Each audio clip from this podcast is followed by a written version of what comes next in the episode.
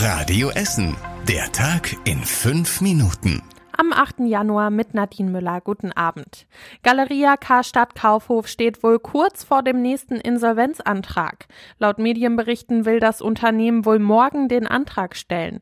Da es sich um ein nicht öffentliches Verfahren handelt, wird das Amtsgericht dazu aber keine Stellungnahme abgeben. Die Warenhäuser geraten erneut in Schwierigkeiten, weil wohl die finanzielle Unterstützung des Eigentümers der Signa-Gruppe ausbleibt. Der österreichische Immobilienkonzern von René Benko Co. hat selbst für fast alle Firmen Insolvenz angemeldet.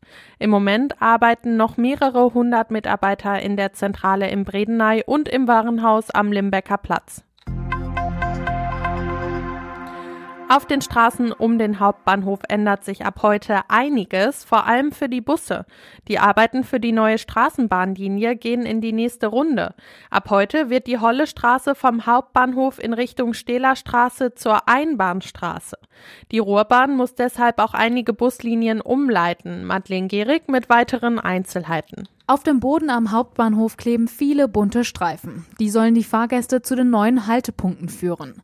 Auf der Hollestraße wird jetzt die Baustelle eingerichtet. Die Verkehrsinseln werden in dieser Woche zurückgebaut.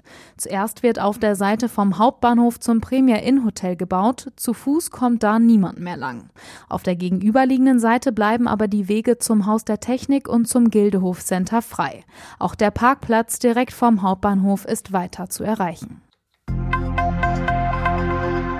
Die eigene Oma für das Erbe vergiftet. Das soll eine Essenerin versucht haben. Die 31-Jährige steht jetzt wegen des Mordversuchs vor Gericht und bestreitet die Vorwürfe. Sie hätte nur gewollt, dass ihre Oma schläft und sie den Tresor räumen kann. So soll die 31-Jährige es geplant haben.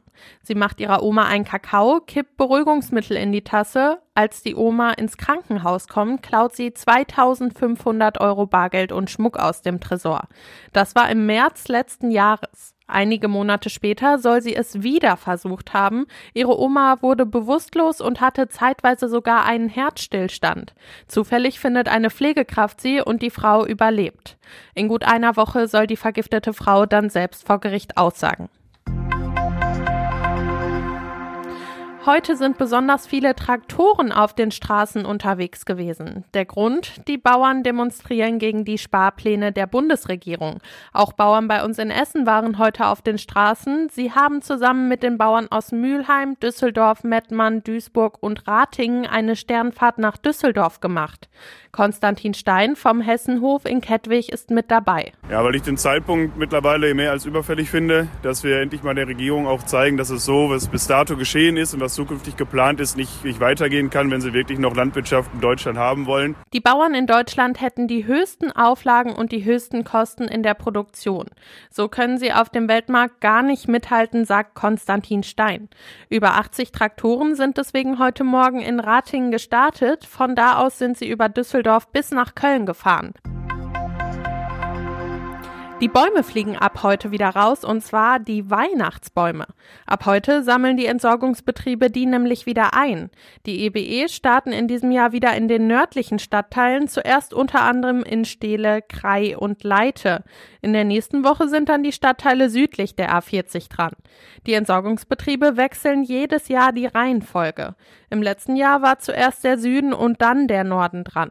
Es gibt aus logischen Gründen allerdings zwei Ausnahmen. Welche das sind und wann die Bäume bei euch abgeholt werden, das lest ihr auf radioessen.de. Und das war überregional wichtig. Bahnreisende müssen sich auf neue Streiks einstellen. Die Lokführergewerkschaft GDL hat zu einem dreitägigen Streik aufgerufen. Er soll am Mittwoch um 2 Uhr starten und bis Freitag 18 Uhr gehen.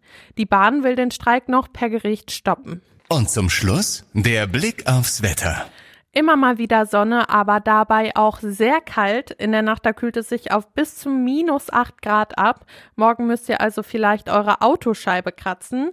Morgen zwar auch nur minus 2 Grad, dafür aber Sonne und kein Regen. Das war der Tag in 5 Minuten. Ich wünsche euch noch einen schönen Abend. Das war der Tag in 5 Minuten. Diesen und alle weiteren Radio Essen Podcasts findet ihr auf radioessen.de und überall da, wo es Podcasts gibt.